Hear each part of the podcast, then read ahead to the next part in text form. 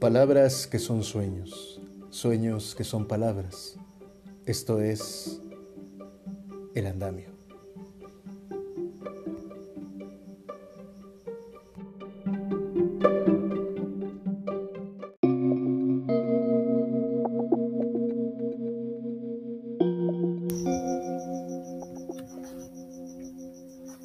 Buenas noches, bienvenidas, bienvenidos, bienvenides a El Andamio. Les saluda su anfitrión Miquel y este episodio está dedicado a nuestras muertas, a nuestros muertos, esperando que los siguientes versos y cuentos, que aunque un poco siniestros, acompañen el camino que ya recorren las ánimas para llegar a festejar con nosotros, los de este mundo. Prepárense ofrenda para recibirlos. Mientras tanto, disfruten escuchando los cuentos, historia de Mariquita de la escritora Guadalupe Dueñas, versos de Enriqueta Ochoa y Blanca Varela, y para cerrar, solamente para ponerles la miel en los labios, el cuento El huésped de Amparo Dávila. Todas las autoras mencionadas ya han partido al Mictlán y espero que esta lectura sirva también como un homenaje a su vida y a su inconmensurable obra. Acompáñenme con un chocolatito y su pan de muerto.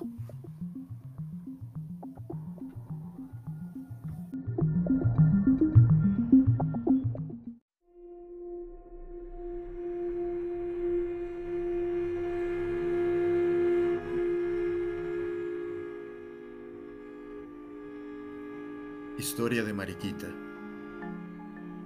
de Guadalupe Dueñas.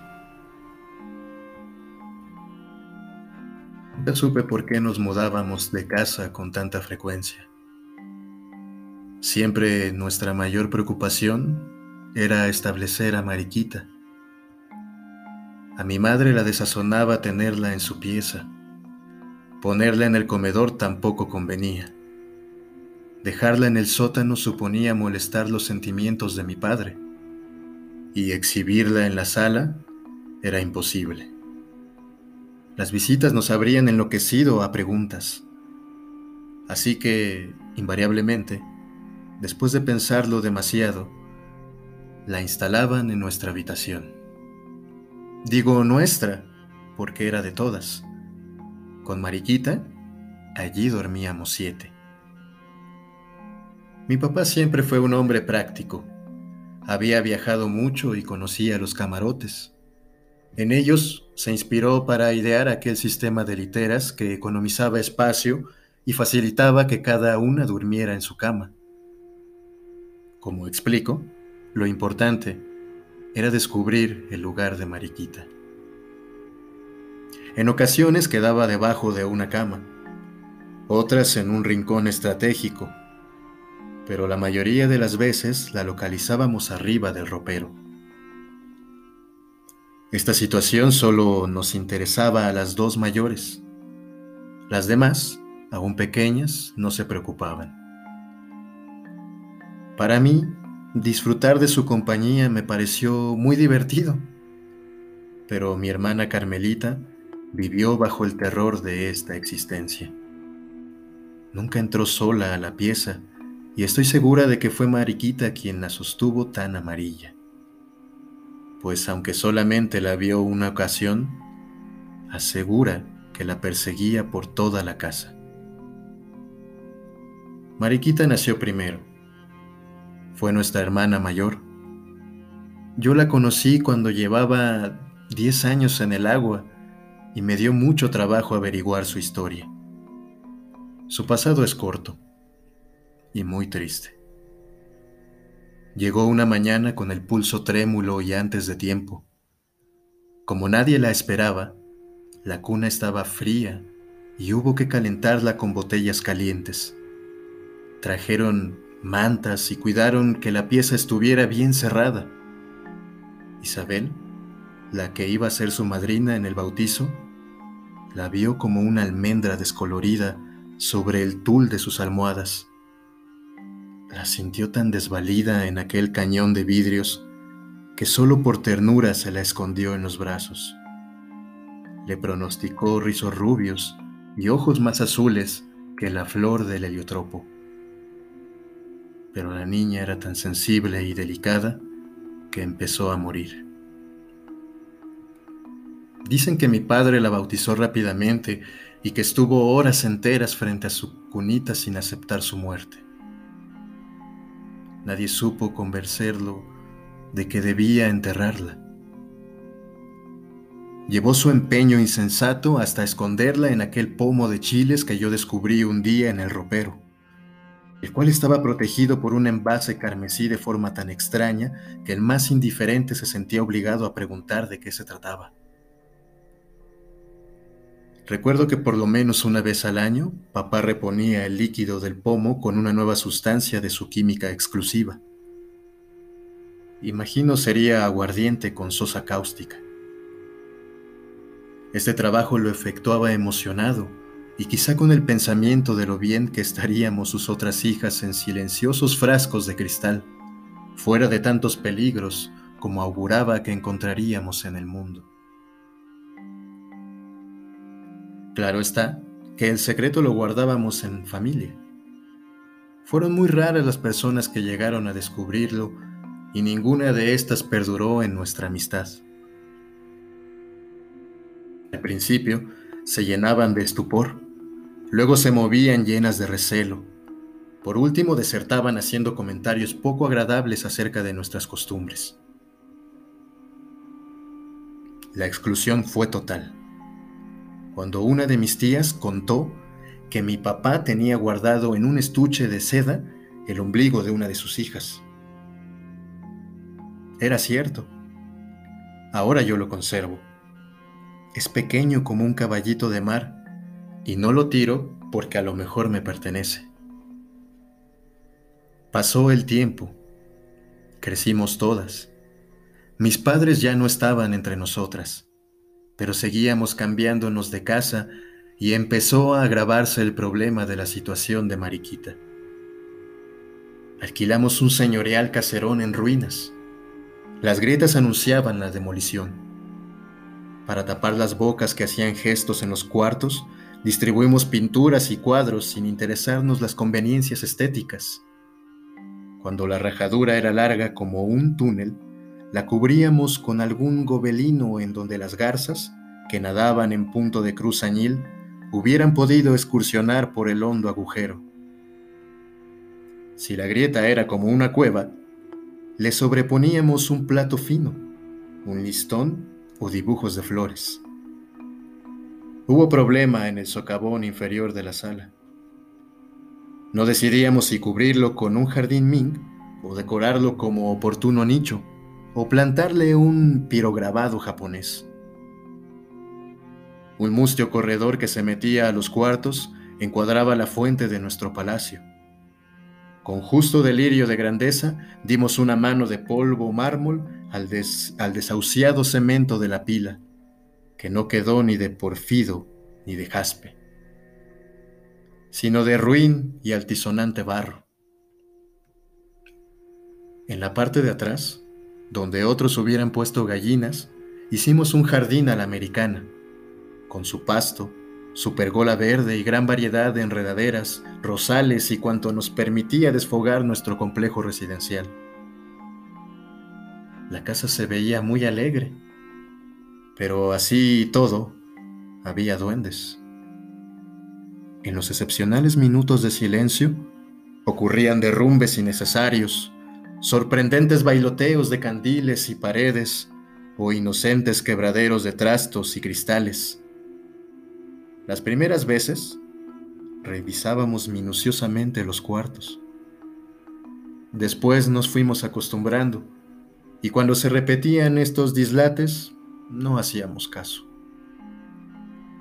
Las sirvientas inventaron que la culpable era la niña que escondíamos en el ropero que en las noches su fantasma recorría el vecindario.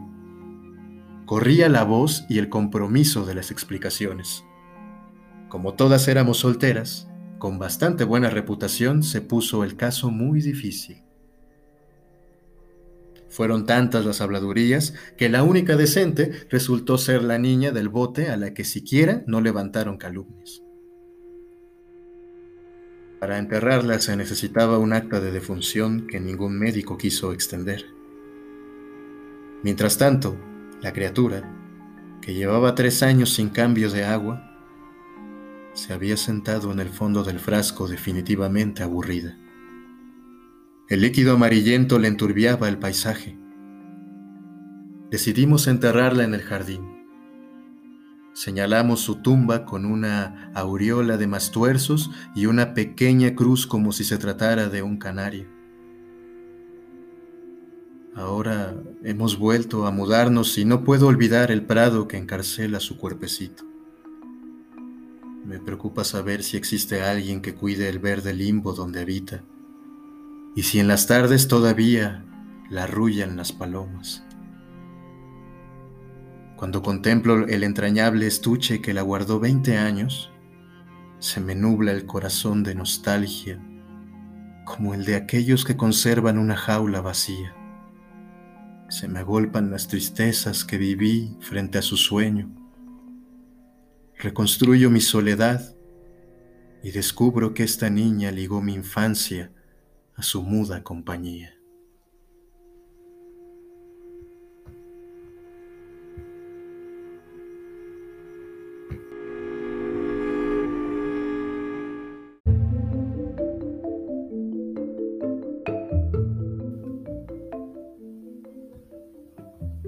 Mentira que todos mueren.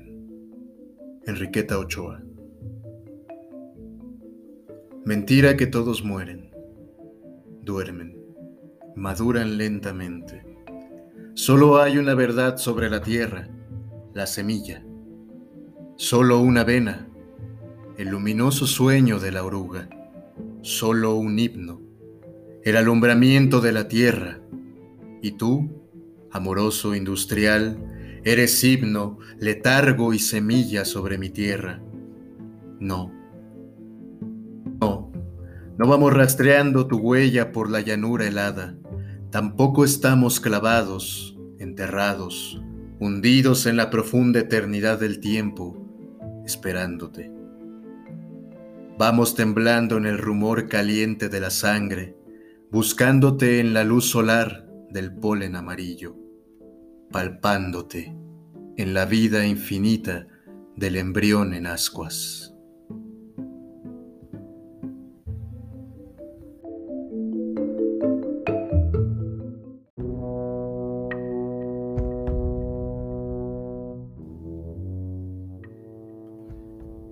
de Blanca Varela en lo más negro del verano. El agua de tu rostro en un rincón del jardín, el más oscuro del verano, canta como la luna, fantasma, terrible a mediodía, a la altura de los lirios la muerte sonríe, sobre una pequeñísima charca, ojo de Dios, un insecto flota boca arriba. La miel silba en su vientre abierto al dedo del estío. Todo canta a la altura de tu rostro suspendido como una luz eterna entre la noche y la noche.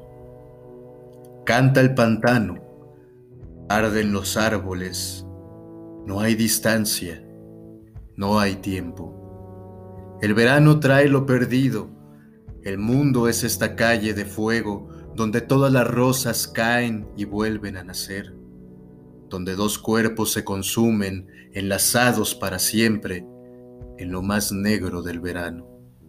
En un rincón del jardín, bajo una piedra canta el verano, en lo más negro, en lo más ciego y blanco, donde todas las rosas caen, allí flota tu rostro fantasma terrible a mediodía.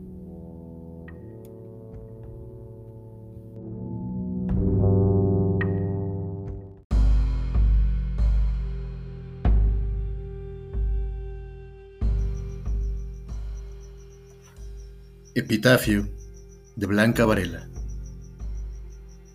Esto es hoy algo perdido.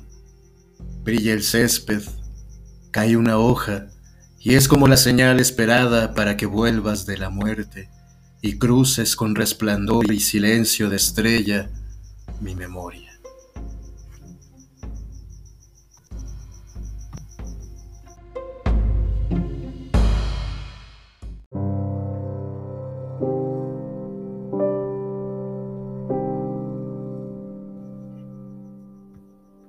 El siguiente poema también es de la autoría de Enriqueta Ochoa y está sentidamente dedicado a Enriqueta Miranda, quien se fue este otoño. Espero con cariño que este poema, estas palabras, estos versos, sirvan de luz en su camino hacia el Mictlán. Para Enriqueta Miranda, bajo el oro pequeño de los trigos de Enriqueta Ochoa. Si me voy este otoño, entiérrame bajo el oro pequeño de los trigos, en el campo, para seguir cantando a la intemperie. No amortajes mi cuerpo, no me escondas en tumbas de granito.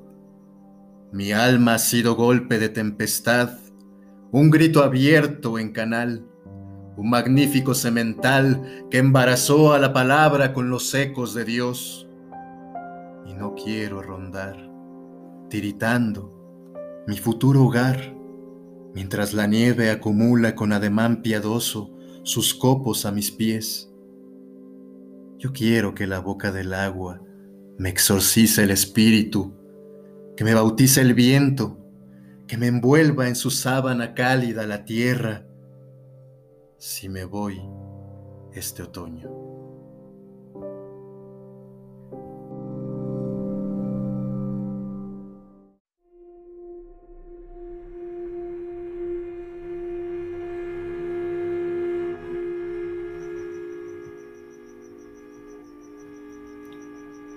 El huésped de Amparo Dávila. Nunca olvidaré el día en que vino a vivir con nosotros. Mi marido lo trajo al regreso de un viaje. Llevábamos entonces cerca de tres años de matrimonio, teníamos dos niños y yo no era feliz. Representaba para mi marido algo así como un mueble que se acostumbra uno a ver en determinado sitio pero que no causa la menor impresión. Vivíamos en un pueblo pequeño, incomunicado y distante de la ciudad, un pueblo casi muerto o a punto de desaparecer. No pude reprimir un grito de horror cuando lo vi por primera vez. Era lúgubre, siniestro, con grandes ojos amarillentos, casi redondos y sin parpadeo, que parecían penetrar a través de las cosas y de las personas. Mi vida desdichada se convirtió en un infierno. La misma noche de su llegada supliqué a mi marido que no me condenara a la tortura de su compañía. No podía resistirlo. Me inspiraba desconfianza y horror. Ah, es completamente inofensivo, dijo mi marido, mirándome con marcada indiferencia. Te acostumbrarás a su compañía y si no lo consigues... No hubo manera de convencerlo de que se lo llevara. Se quedó en nuestra casa. No fui la única en sufrir con su presencia. Todos los de la casa, mis niños, la mujer que me ayudaba en los quehaceres, su hijito, sentíamos pavor de él. Solo mi marido gozaba teniéndolo allí.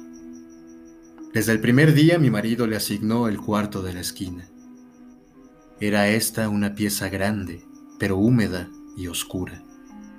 Por esos inconvenientes yo nunca la ocupaba. Sin embargo, él pareció sentirse contento con la habitación. Como era bastante oscura, se acomodaba a sus necesidades. Dormía hasta el oscurecer y nunca supe a qué hora se acostaba. Perdí la poca paz de que gozaba en la casona. Durante el día, todo marchaba con aparente normalidad. Yo me levantaba siempre muy temprano, Vestía a los niños que ya estaban despiertos, les daba el desayuno y los entretenía mientras Guadalupe arreglaba la casa y salía a comprar el mandado. La casa era muy grande, con un jardín en el centro y los cuartos distribuidos a su alrededor. Entre las piezas y el jardín había corredores que protegían las habitaciones del rigor de las lluvias y del viento, que eran muy frecuentes. Tener arreglada una casa tan grande y cuidado el jardín, mi diaria ocupación de la mañana, era una tarea dura. Pero yo amaba mi jardín. Los corredores estaban cubiertos por enredaderas que floreaban casi todo el año. Recuerdo cuánto me gustaba por las tardes sentarme en uno de aquellos corredores a coser la ropa de los niños, entre el perfume de las madres selvas y de las bugambilias. En el jardín cultivaba crisantemos, pensamientos, violetas de los Alpes, begonias y heliotropos. Mientras yo regaba las plantas, los niños se entretenían buscando gusanos entre las hojas. Yo no podía dejar de mirar, de vez en cuando, hacia el cuarto de la esquina. Aunque pasaba todo el día durmiendo, no podía confiarme. Hubo veces que, cuando estaba preparando la comida, veía de pronto su sombra proyectándose sobre la estufa de leña. Lo sentía detrás de mí. Yo arrojaba al suelo lo que tenía en las manos y salía de la cocina corriendo y gritando como una loca. Él volvía nuevamente a su cuarto como si nada hubiera pasado. Creo que ignoraba por completo a Guadalupe. Nunca se acercaba a ella ni la perseguía. No hacía a los niños y a mí. A ellos los odiaba y a mí me acechaba siempre. Cuando salía de su cuarto comenzaba la más terrible pesadilla que alguien pueda vivir. Se situaba siempre en un pequeño cenador, enfrente de la puerta de mi cuarto yo no salía más. Algunas veces, pensando que aún dormía, yo iba hacia la cocina por la merienda de los niños, y de pronto lo descubría en algún oscuro rincón del corredor bajo las enredaderas. ¡Allí está ya, Guadalupe! ¡Allí está ya! Gritaba desesperada. Guadalupe y yo nunca lo nombrábamos. Nos parecía que al hacerlo cobraba realidad aquel ser tenebroso Siempre decíamos, allí está, ya salió, está durmiendo. Él, él, él. Solamente hacía dos comidas. Una cuando se levantaba al anochecer y otra tal vez en la madrugada antes de acostarse. Guadalupe era la encargada de llevarle la bandeja. Puedo asegurar que la arrojaba dentro del cuarto, pues la pobre mujer sufría el mismo terror que yo. Toda su alimentación se reducía a carne. No probaba nada más. Cuando los niños se dormían, Guadalupe me llevaba la cena al cuarto. Yo no podía dejarlos solos, sabiendo que se había levantado o estaba por hacerlo. Una vez terminadas sus tareas, Guadalupe se iba con su pequeño a dormir y yo me quedaba sola, contemplando el sueño de mis hijos. Como la puerta de mi cuarto quedaba siempre abierta, no me atrevía a acostarme, temiendo que en cualquier momento pudiera entrar y atacarnos. Y no era posible cerrarla. Mi marido llegaba siempre tarde y al no encontrarla abierta, habría pensado, y llegaba bien tarde que tenía mucho trabajo, dijo alguna vez. Pienso que otras cosas también lo entretenían. Una noche estuve despierta hasta cerca de las dos de la mañana, oyéndolo afuera. Cuando desperté, lo vi junto a mi cama, mirándome con su mirada fija, penetrante. Salté de la cama y le arrojé la lámpara de gasolina que dejaba encendida toda la noche. No había luz eléctrica en aquel pueblo y no hubiera soportado quedarme a oscuras sabiendo que en cualquier momento él se libró del golpe y salió de la pieza.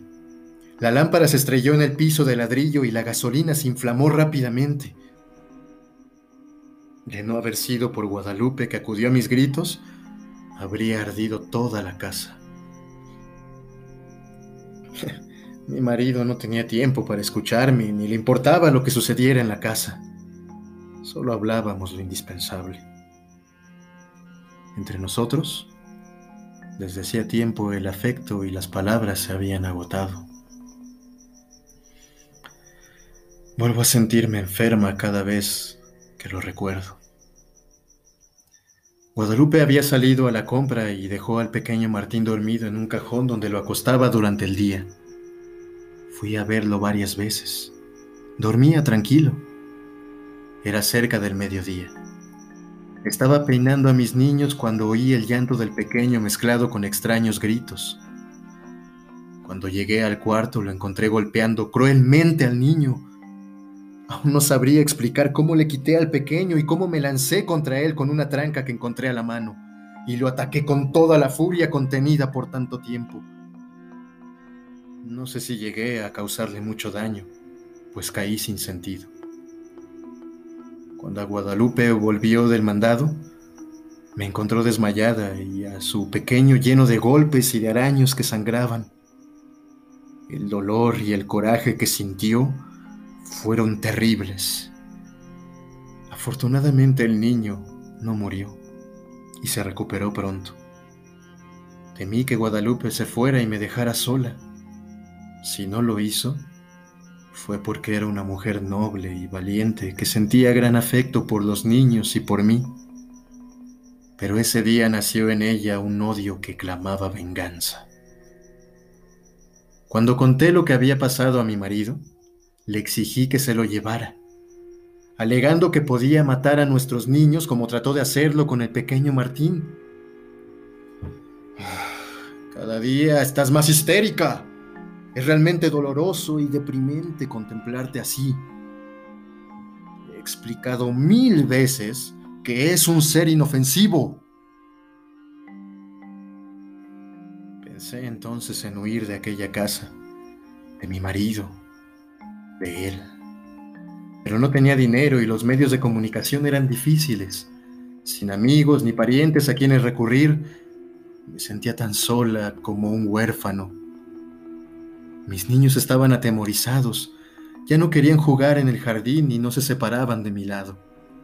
Cuando Guadalupe salía al mercado, me encerraba con ellos en mi cuarto. Esta situación no puede continuar, le dije un día a Guadalupe. Tendremos que hacer algo, y pronto, me contestó.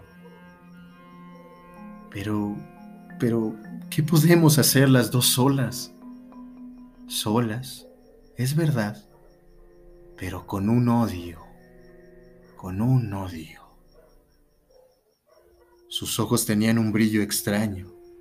Sentí miedo y alegría. La oportunidad llegó cuando menos la esperábamos. Mi marido partió para la ciudad a arreglar unos negocios. Tardaría en regresar, según me dijo, unos 20 días.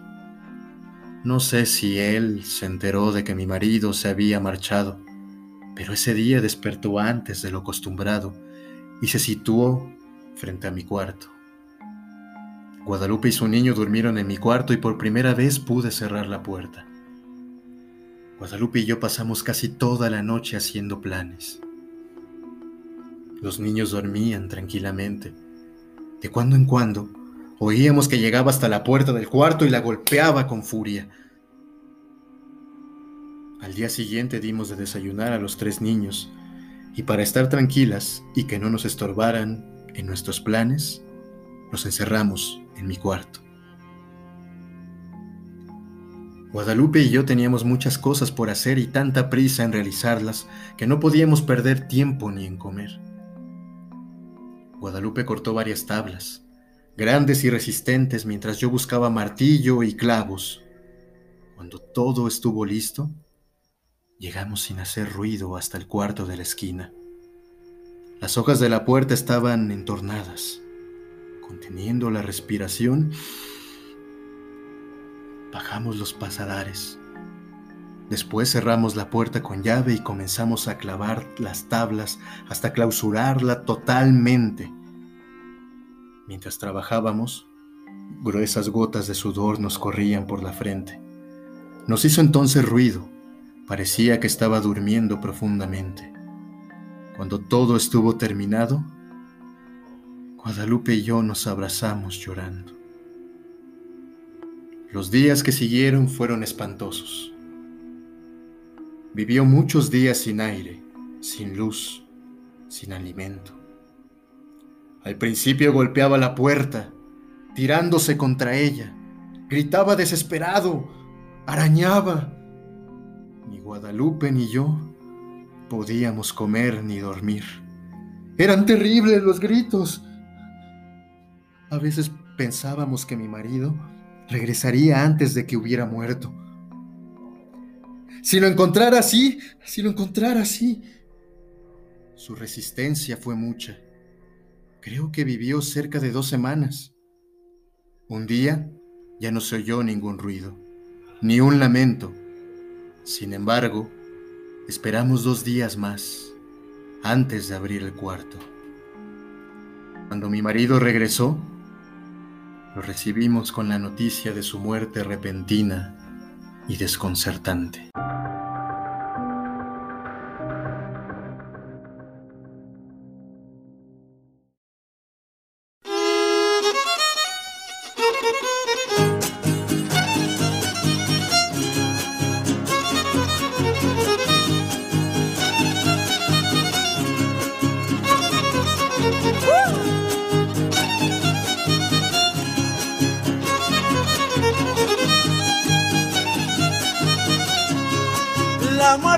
Anda buscando para poderme llevar, para poderme llevar. La muerte me anda buscando. La muerte me anda buscando para poderme llevar, para poderme llevar. La muerte me anda buscando. Pero como ande fandango, muy fácil me va a encontrar. Voy a tocarle un guapango a zapatear. ¡Órale, huesito! ¡Zapateale, huesito!